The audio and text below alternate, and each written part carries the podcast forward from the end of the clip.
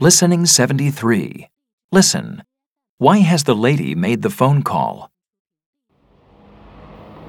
911, what's your emergency? We need some help here. Can you come quickly? Do you need the police, firefighters, or ambulance? I need an ambulance, please.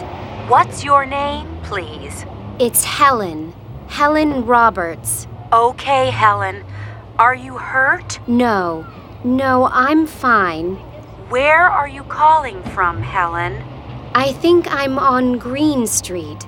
Yes, I'm outside 51 Green Street, across from the bank.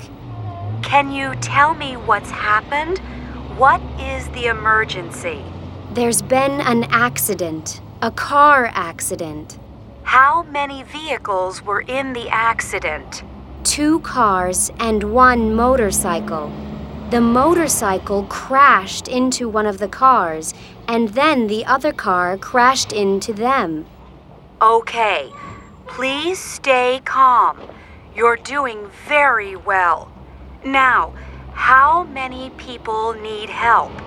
Three, I think. Yes, three people.